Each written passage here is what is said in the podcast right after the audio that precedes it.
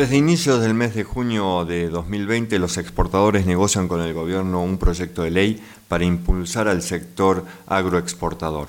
Proponen una reforma impositiva y lograr que haya más financiación local para los agroexportadores. La llamada estrategia de reactivación agroindustrial exportadora inclusiva, sustentable y federal es un proyecto presentado por 34 sectores de la agroindustria que están realizando al Ejecutivo y al Legislativo Nacional para que sea ley.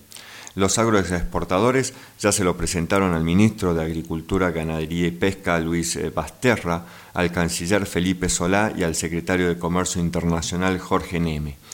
El jueves, del primer jueves del mes de junio, se lo llevaron al ministro de Economía Martín Guzmán y también se lo están presentando al titular de producción Matías Culfas, al presidente de diputados Sergio Mazas y la presidenta del Senado Cristina Kirchner.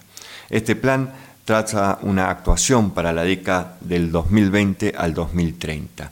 Es una presentación de pymes agrupadas en asociaciones como Axoja, Asagir, la Asociación de Semilleros, las Bolsas de Cereales de Bahía Blanca, de Córdoba, de Entre Ríos, Santa Fe y de Rosario, cámaras como la Argentina de Biocombustibles, es decir, la Carbio, de Nutrición Animal, CAENA, las de Feedlot, la Cámara Argentina del Maní, la de las industrias arroceros, entre otras.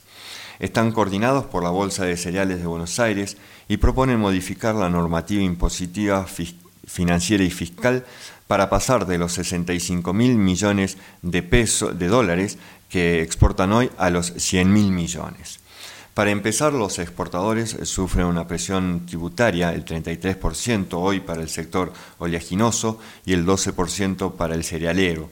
El resto de las economías agroindustriales pagan entre el 5 y el 8%. Carecen de un sistema financiero para exportar, es decir, que tienen que tomar créditos en el exterior para financiar sus propias exportaciones.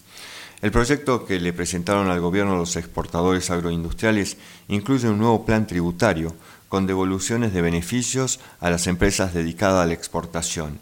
Incluye aspectos para que haya garantía financiera o líneas de crédito nacionales que vayan a la producción, que haya beneficios extras y también pedirán reintegros a sus exportaciones que vía impuestos hoy quedaron en 1,5% cuando siempre estuvieron entre el 4 y el 5%. Fue la administración de Mauricio Macri la que les hizo el recorte cuando se quedó sin dólares.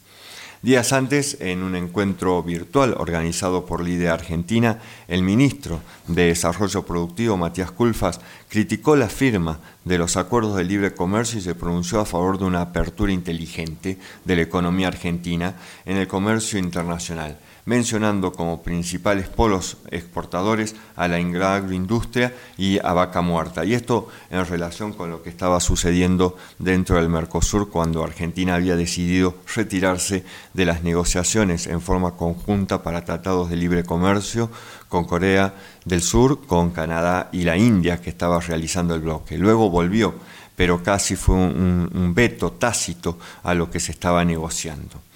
Esta propuesta que realizan los agroindustriales también se realiza cuando comenzó a circular un nuevo rumor que afectaría al sector en la Argentina y tiene que ver con la creación de un posible bono que estaría sostenido en el crecimiento de las exportaciones futuras del agro.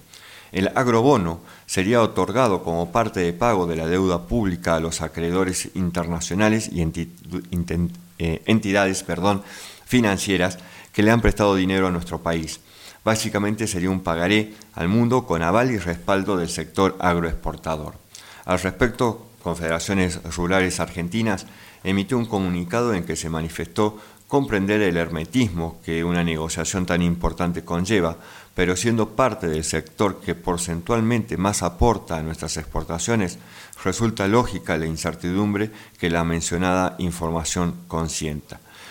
Respetuoso de los pasos e instituciones que la oferta requiere, si nos permitimos solicitar con el mayor respeto conocer, en la medida que sea posible, los fundamentos, alcances y aspectos centrales de un bono que por las características señaladas de resultar ciertas las noticias, se vincula estrechamente con nuestra actividad productiva. La política fiscal y tributaria futura aseguraron las eh, fuentes de Confederaciones Rurales Argentina. En este sentido, la entidad rural asegura que le hemos solicitado al ministro de Economía una audiencia al efecto, en su caso o en su caso nos derive a quien considere pueda satisfacer los requerimientos de certeza informativa que todo el sector agropecuario está pidiendo.